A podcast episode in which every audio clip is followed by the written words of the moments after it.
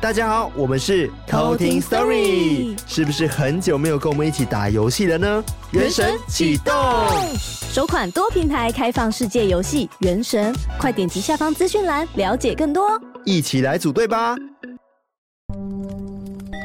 有人的地方就有鬼，有鬼的地方就有故事。欢迎收听偷听 Story 鬼地方事件簿。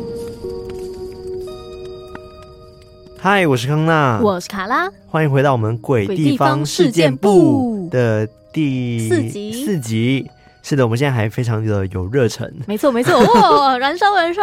我现在每天在找这些鬼地方事件的时候，我都觉得哇。充满期待，哎，对，就会觉得说，哇塞，这个地方也太可怕。对，除了很累之外，但是我还是觉得很兴奋的。对啊，就哇，很新奇。对，然后就很期待可以跟大家分享。嗯，那今天是卡拉会跟我们分享一个鬼地方。没错，我们又要搭飞机喽！叮咚，我们这次要去哪里呢？要去美国哦。这是去那么远，是不是？对，到美国的芝加哥哦，Chicago。Chicago，你知道芝加哥最多的就是什么吗？音乐剧。没错哦，所以今天我要讲的这个地方，Come on dance，why don't we paint the town，and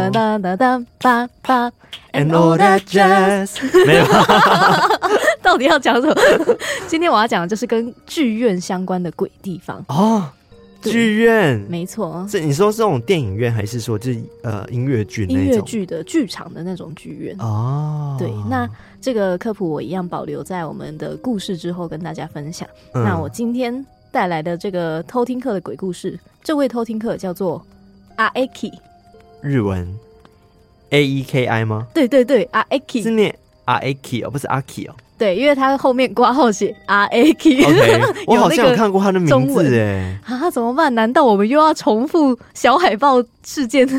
这应该没有吧？我觉得应该没有，确定没有？好像对，我觉得应该没有，因为我看过这个名字，可能他有赞助过我们哦，maybe 哦，应该是，应该是。那这个偷听课呢，他的留言我想要放到后面，是不是？对，我们讲完故事的时候再跟大家分享。所以我们每个东西都要放后面。对，那哪一个才是真正的后面？呃，没有，有真正的前面，就是这个偷听客的故事哦。OK，这个故事是关于就是他在家里自己的家里面碰到的灵异故事。嗯、但其实这位阿 Aki 他自己是麻瓜体质，所以他发生那件事情的时候，他真的是吓爆。哦，好，那我们接下来就来偷听 story。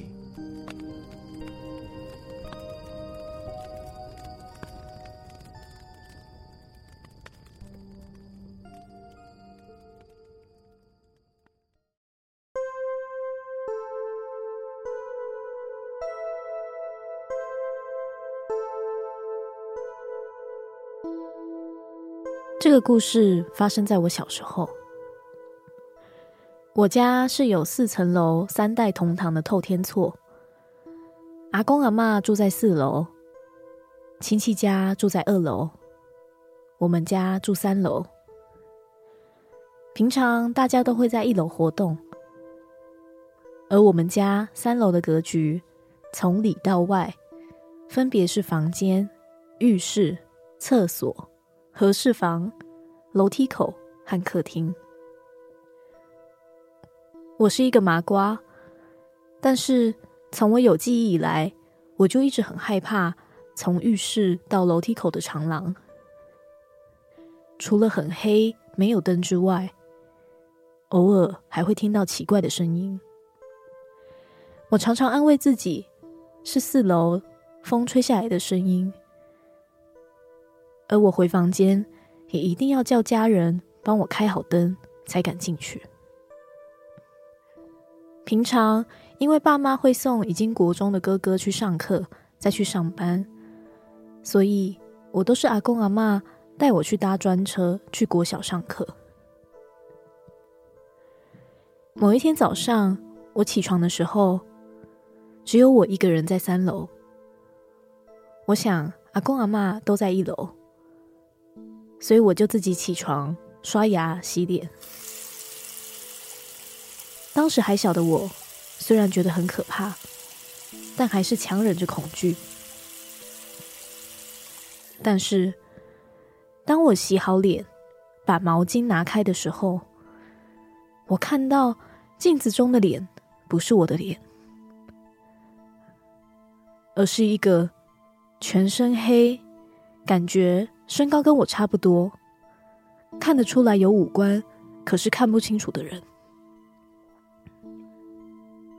我当下马上呆住，接着吓得大叫出来，并往客厅的方向冲出。我拿起了书包，就去一楼找阿公阿嬷。但当时的我还是安慰自己，应该只是看错，不要想太多。因为我小时候常常被哥哥姐姐嘲笑我很胆小，我怕说了之后会被当成奇怪的人，所以我没有跟任何一个人说过这件事。自从发生那件事情之后，我就不太敢照镜子。没必要的时候，就会把镜子遮住。很神奇的是，我明明没有跟别人说过这些事情，但过没多久，我爸妈就主动将房间的全身镜全部贴起来遮住。而当时的我只觉得太好了，也没有想太多。就这样过了十几年，已经高中的我跟哥哥搬出去住。某一天晚上，我跟哥哥轮流讲鬼故事，我就突然想起这件事。哥哥听完之后，很惊讶的跟我说：“其实当时妈妈有认识一个老师，在小的时候有帮我们家看过风水。”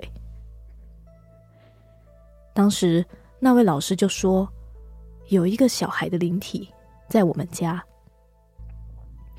才知道原来爸爸曾经外遇过，而且对方怀孕了，找上门来，之后是付钱了事，并把小孩拿掉了。后来那个老师就建议爸妈把镜子全部贴起来，而我和哥哥。算了一下，如果那位小孩现在还在的话，年龄好像跟我差不多。不知道他那时候找上我，是不是想把我替代掉呢？这就是我的故事。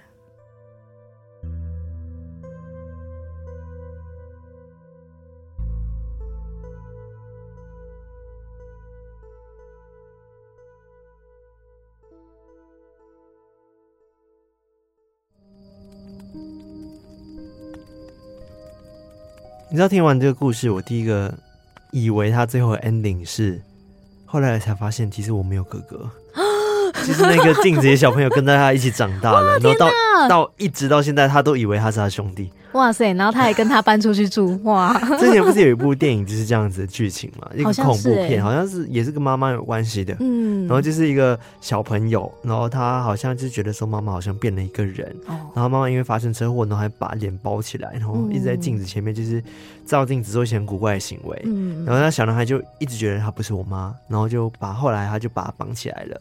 但是那小男孩身旁就是有一个哥哥，然后我们这两兄弟，那哥哥就一直跟他讲说他不是你妈，他已经变成。恶魔之类类似，但其实后来才发现，那个哥哥早就死了，然后是他自己幻想出来的一个哥哥。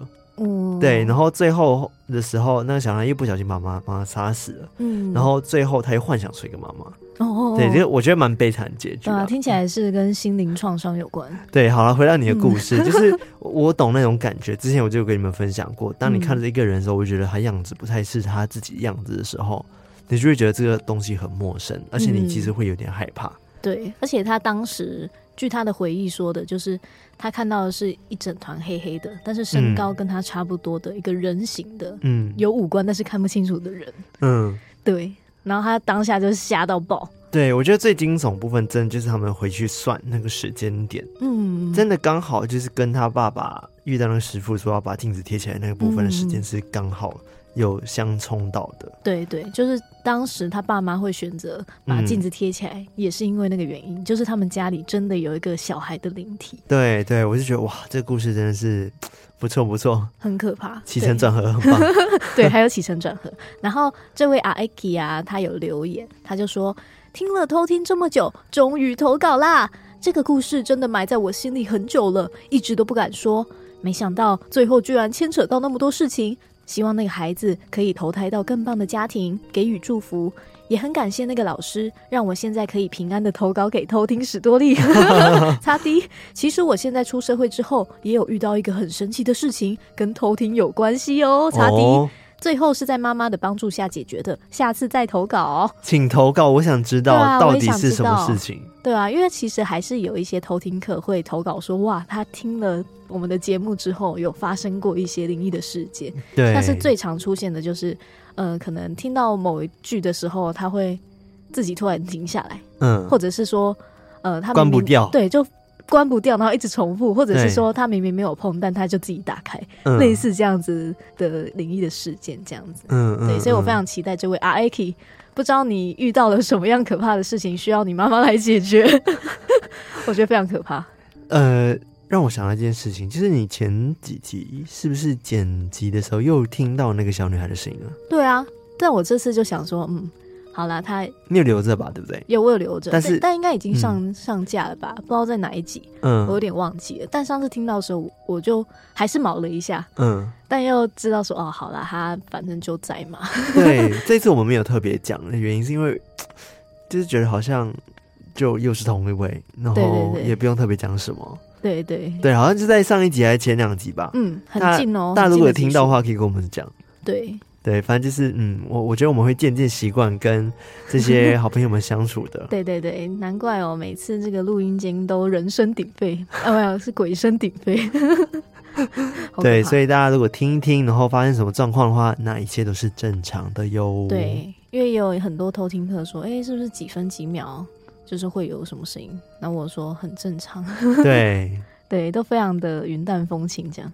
好了，那我们现在可以下飞机了吗？对，我们可以下飞机喽！来来来，我们来到了美国的芝加哥，Chicago。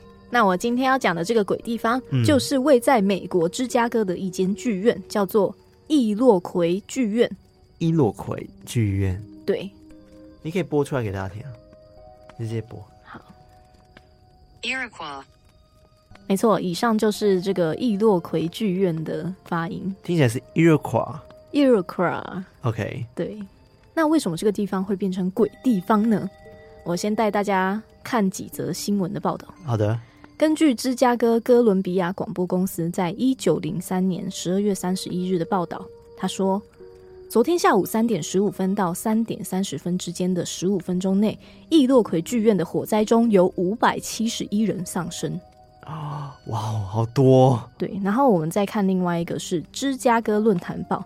他在一九零三年十二月三十一号发布的新闻上面写说，昨晚在这些死者当中，能被确认身份的只有不到一百人，其他身份不明的人中，几乎所有人都被严重烧伤，无法辨认，只有透过小饰品和烧毁的衣服碎片，才能让他们的家人认出尸体。哇，真的是。很严重的火灾才有办法造成说完全没有办法辨认吧，而且五百多个人呢？对啊，超级无敌，然后只能辨认一百多个。对，但刚刚说到的五百多个人其实也还不是最终的数字哦。嗯，那这个地方之所以会变成鬼地方，就是因为这个易洛魁剧院在当时发生了这个非常严重的火灾，而且它在当时可以说是是美国有史以来单栋建筑物里面死亡人数最高的火灾。哇！真的好恐怖，对，所以是一场非常严重的灾难，而且当时因为是在十二月三十号发生的，那时候很接近新年，年对不对？要跨年，要迎接新年了。但当时芝加哥的市民们是在惊魂未定，而且悲痛当中去迎接新年的到来，嗯，其实是非常压抑的。那这个美国芝加哥的易洛魁剧院，它是位在芝加哥的西伦道夫街二十四号上。它是在一九零三年十一月二十三日开幕，所以它其实是在开幕后没多久，嗯，就发生了这场火灾。嗯，那这个易洛魁剧院的观众席有三层楼，它有挑高的天花板，红木装潢和镀金的装饰，所以它刚开幕的时候，那时候就造成了轰动，是一座非常华丽的剧院。嗯嗯嗯，而且它总共可以容纳一千六百零二人，但其实他们的走道在当时也会开放让大家站立观赏。哦，对，在美国当时的年代，在剧院中观看各种艺术表演是当时的人很热衷参与的娱乐活动，所以大家的回响都很大。而且芝加哥在美国算是经济中心之一，人口也很多，算是美国的第三大城市，所以他们的艺术表演场地的需求量呢本来就很大，所以剧院开幕之后回响也都很热烈。嗯，嗯，所以他们当时在开幕后的几周，每一场都是场场爆满。嗯，而且他们当时华丽的易洛魁剧院，当时还标榜是绝对防火啊。还特别讲这件事，对，他们在他们的那个广告传单上面哦，还写 “absolutely fireproof”，也太讽刺了吧！我的天哪，就是写绝对防火，但还是发生了这个悲剧。会不会是有人刻意纵火啊？不是哦，来，我们来看一下当天到底发生了什么事情。伊洛魁剧院在一九零三年十一月二十三日开幕之后，一切都很顺利，但是在一九零三年十二月三十号。他们的下午场演出就发生了很可怕的变化。当时上演的剧就是大家所熟悉的《蓝胡子先生》。嗯嗯嗯，蓝胡子。然后他是由当时很著名的一个喜剧演员埃迪·福一主演的一个儿童喜剧。嗯，那当天的观众跟往常一样，也是爆满的状况，而且一千六百多个位置都是座无虚席，甚至还有人站在走道上观赏。所以就有人推估，当天至少有两千一百个人在场哦，而且其中大多都是女性跟小孩，嗯，因为是儿童剧嘛。那这部剧演到第一幕结束的时候都很顺利，但是到了大概下午三点十五分左右，第二幕开始，这时候灯光变暗，聚光灯打在舞台上，音乐就响起，演员就唱着《让我们在纯洁的月光下发誓》这首歌。五分钟过后。那个聚光灯疑似电线走火，就开始出现闪光，嗯，就马上点燃旁边的帷幕。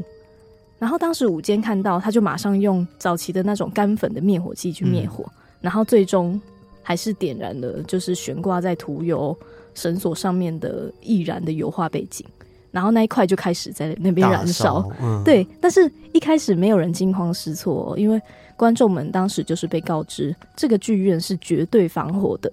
哦，而且当时那个演员福一，他甚至还走上舞台，就是请大家不要担心，说如果有必要的话，大家可以冷静的离开，然后还为他们唱了一首歌，这样，嗯，好可怕哦。对，然后那个时候舞台经理也命令乐队继续演奏，不要中断。嗯，工作人员就把舞台的那个防火布幕放下，但是就当那个防火幕降下来的时候，它就被卡住了。对，而且就没有这样一路顺利的降下来，只降了一半。然后他们也尝试说要用手动的方式把它拉下来，拉下来，对，然后也没用，所以只降了一半的这个防火布就没有办法阻挡火势的蔓延。所以这时候观众们就开始真的很惊慌失措的想要往出口去冲，嗯，然后疯狂的踩踏推挤，尖叫声跟哀嚎声四起，对，那是很可怕的一个状况。对，而且大家惊慌失措，一定会。就是完全没有次序的乱冲乱撞，对，而且这个情况也会造成那个踩踏的事件，对，很可怕，踩踏也很可怕。对，当时的这个易洛魁剧院啊，虽然有三十个安全的出口，但是它都没有警示灯，所以在充满浓烟的这个室内根本就找不到出口。嗯，而且你就算找到了，也大部分都被锁住，因为当时的业主会希望说防止有人偷偷进去。看免费的表演，嗯，所以在节目开始的时候，他就会把所有的大门全部都锁起来。嗯嗯，对，所以就算你看到出口，也没有办法出去。与此同时，演员跟剧组的人员就开始想从后台撤离，所以他们就打开了一个外门。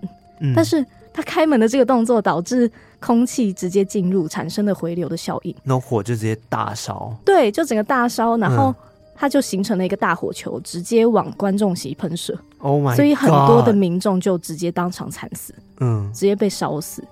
那有些人幸运的找到了三楼的火灾逃生道，但却发现它没有通往地面的楼梯。哦，那也很可怕，因为在楼上会是最最热的。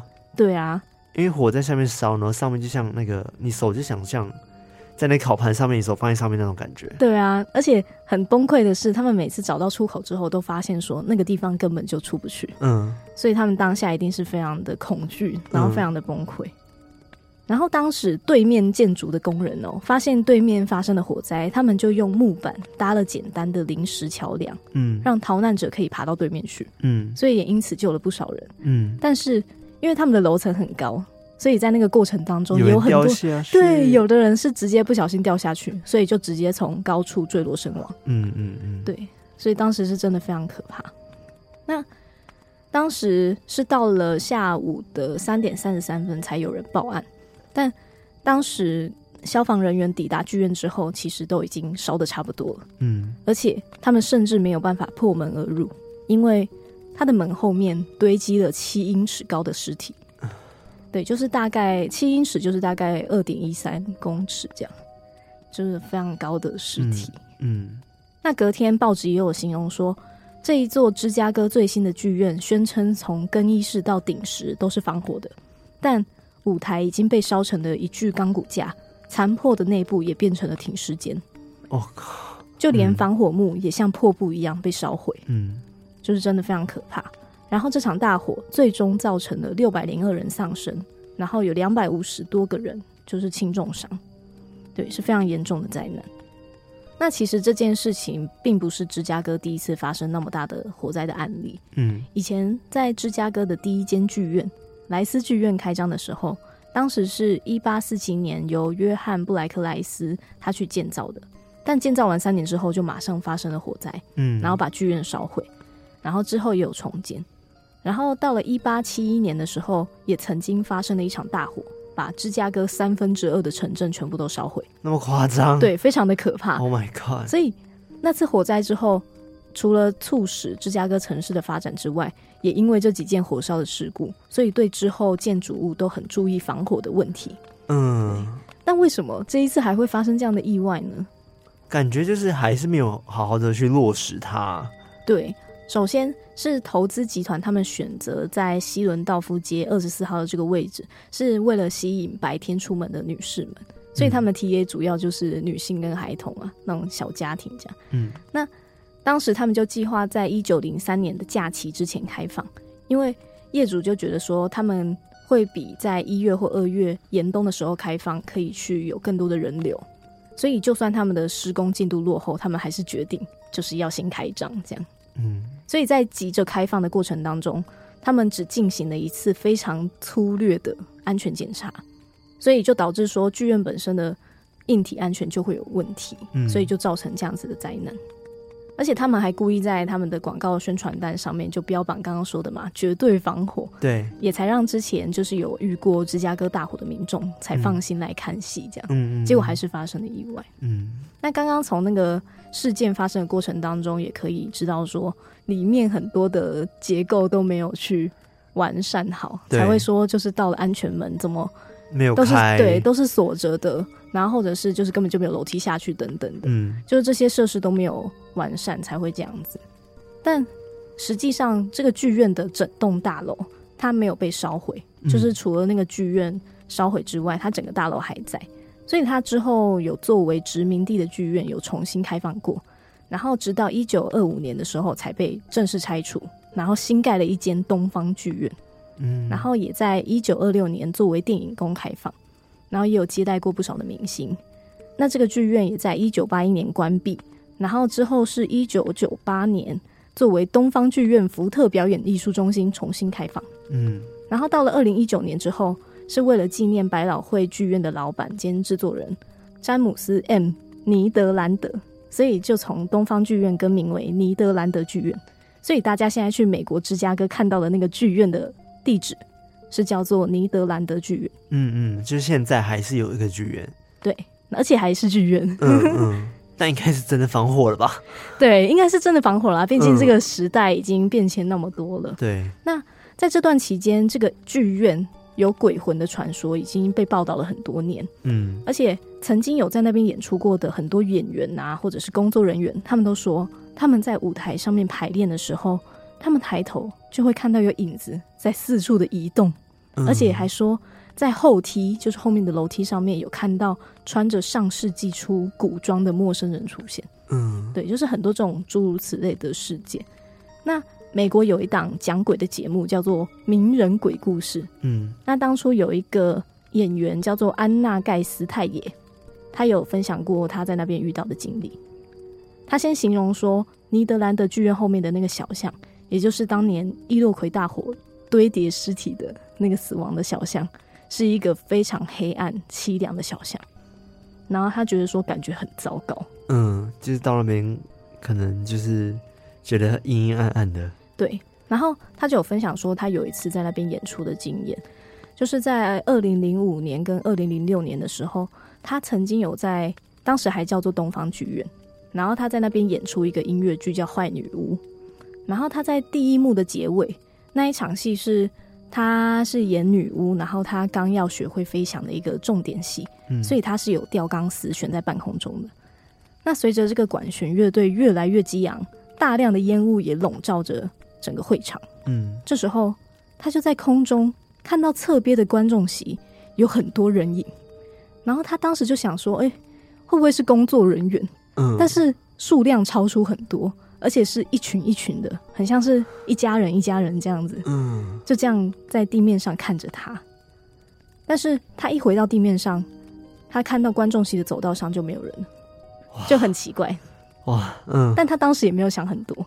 嗯，然后之后他演完走回休息室的路上，他拐过一个拐角，就在走廊的尽头靠近楼梯间的地方，他发现了一个女人。然后那个女人带着两个孩子，一男一女，他们三个人都穿着上个世纪的服装。但他当时第一个反应就是他的后台本能，嗯，就想说哦，可能又是另外一个演员，他就跟他点头啊，打招呼。然后那个女人也有回他，哦就是点头回应这样。嗯，但这个演员就觉得说，哎，很奇怪，就觉得这个人很有态度哦，怎么都不笑。嗯，然后但他也没有想很多，他一回头。那个女人跟那两个孩子就又消失了。哦，对，所以他走到了休息室之后，他就问他的化妆师，就说：“哦，他刚刚有遇到那个女人，然后带着两个小孩这样子的事情。”但是这时候那个化妆师就没有说什么，只有说：“十二月三十号快到了。”哦，对，其实就是在暗示说，他看到的其实就是当年易洛魁剧院大火的亡灵。嗯，对。哇，好惊悚哦！我觉得好恐怖。对，而且他当时也不直接跟他说：“哦，是那个亡灵。嗯”他只有跟他说：“十二月三十号快到了。”我觉得这个日子是大家都会很印象深刻的一个日期吧？对啊，就跟我们讲到很九二一，嗯，类似这样子的那种心理阴影吧。嗯，对芝加哥人们来说，对，然后。我看到这个故事的时候，我就想说，哎、欸，会不会是因为他当时的那一场戏是有烟雾缭绕嘛？对，会不会是那种烟雾让他们想起说有那种大火、大火浓烟密布的那种感觉，嗯、所以就吸引他们出现？我刚刚也是这样想、欸，哎，很可怕、欸，因为真的会很像啊。对啊，哦，哦但他们看起来又像是在看表演。对哦，好可怕，好可怕，我也觉得很可怕。对啊，我觉得听过很多像这样子剧场的故事，每次听都还是会觉得毛毛的。嗯，嗯，那除了这个剧院本身啊，因为当时发生易洛魁火灾的时候，旁边的建筑物都有帮忙，因为很突然嘛，就是一大堆人罹难在里面，然后那些尸体其实是真的没有地方可以摆放的，嗯，所以包含是旁边的小间的餐馆啊，或者是旁边他们有一间百货公司叫做 Marshall Field。的一间百货公司，它有开放它的八楼，作为当时火灾受害者的分诊的医院跟太平间，嗯，就是让他们去解放尸体，嗯，然后也传说有在那个商场的八楼，或者是在那个小餐馆，就是都有遇过很难解释的看到灵魂的一些事件。嗯，那个那个叫什么百货还在吗？嗯，百货还在。就是很一般的那种百货连锁的那种，嗯嗯嗯、而且那一间百货还被称为是在 State Street 上面的梅西百货。哦、OK，这是很久很久的一个百货。对，那刚刚讲到就是在尼德兰的剧院后面的那一条死亡巷子，嗯，那个巷子据说很多人都在那边会拍到灵异照片，哦，就可能会拍到一些不明的白色的一些物体啊等等的。嗯或甚至是有几个他是自称说自己是有灵异体质的人。他说他走到那个巷子的时候，他感应到那边是满满的、很挤的灵体都在那边。嗯，然后变成说他根本就不敢再继续走下去。嗯，那其实到现在，刚刚讲到那个尼德兰德剧院嘛，还是持续的有在做演出。嗯，所以大家如果以后有机会来到美国芝加哥看剧的话，也要小心，不要走到那个后巷哦。我觉得就是。大家现在剧团啊演出，他们应该还是在表演前有特别讲一些防火的规范，或者是讲说，如果真的遇到火灾的话，嗯、要怎么逃生这件事。嗯，现在应该都有做足这些措施的。对，应该是因为嗯，包含是我们看电影的时候，前面都会写说啊，逃生出口在哪里啊什么。到了现在，应该大家的那个防火的意识都还是有提高。我我觉得啊，说真的，人就这样子，没有遇到的时候都不会多想那么多。嗯然后就让我想到前阵子，就是有可能就是消防员他们来我们公司宣导一些事情，嗯、宣导就是防火的东西，然后嗯嗯嗯，然后推荐去购买一些灭火器什么的。然后后来我发现那个诈骗公司，好，反正 居然是诈骗公司，对，反正就是一个诈骗公司，他们是来赚这个钱的。哦，假装来维修，对，假装自己是那个政府派来，哦、但事实上不是。天哪！对，然后也在这边跟所有人讲一下哦，就是如果今天有。电话打进公司跟你讲说，呃，他要来做什么？呃，火灾宣导啊，什么之类的，防火宣导什么的。然后你要先去查一下他公司到底是什么公司哦。然后理论上来的人，他们一定会穿着制服，嗯嗯，就是那种消防员的制服，那才是最正统的。如果他们只穿着一般的是可能西装啊，呃，便服啊，那些都是私人。嗯，有可能会是诈骗。对对对，有可能会是诈骗，哦、就是来骗你购买一些什么灭火器啊。嗯，然后、哦、对对，原来有这样子的诈骗。有有，因为我们公司那时候就被骗了，但是我们差一点就买，但我们后来还好没有买，因为刚好有个同事，他的妈妈就是消防员哦。对，然后后来他回去问了之后，他才知道说，哦，那不是正规的哦。哇哦，对，所以请大家要注意一下，差点就被骗。对对对，好了，反正就是那时候，但是我觉得他来宣导的东西也是对的，他没有讲错，他只是讲的很可怕。嗯嗯嗯，就是那种恐惧行销，超级恐惧，因为他会给你看影片，嗯，然后影片真的很恐怖。然后那时候看了之后，当下就想说，干，我需要灭火器，嗯，真的看我那种感觉就就很想随身携带那种。对，但是我觉得真的是有一个问题，就是因为他在讲完这些事情的时候，我才发现，所以其实我们身旁很多地方都没有灭火器。嗯，就包含我们现在可能住的老旧的公寓，嗯，好像都在一楼，它的防火设施都没有做得很好，甚至连我们去后阳台看他逃生的那个叫什么吊梯还是什么之类的、嗯、都。都不是很完善，嗯嗯嗯，对，万一今天真的发生火灾，我我现在不是不是诅咒，但是我讲的是真的，万一发生火灾的话，其实我们是真的很难逃的，嗯，就是没有固定去检修这些设备了，对，对，对，一些学校或者是大楼可能都会有，但像我们这种一般民宅可能就比较不会，对对对，就是我觉得大家还是可以稍微注意一下，就家里可能还是要备有一些就可以灭火的器材，嗯嗯嗯嗯，灭火的。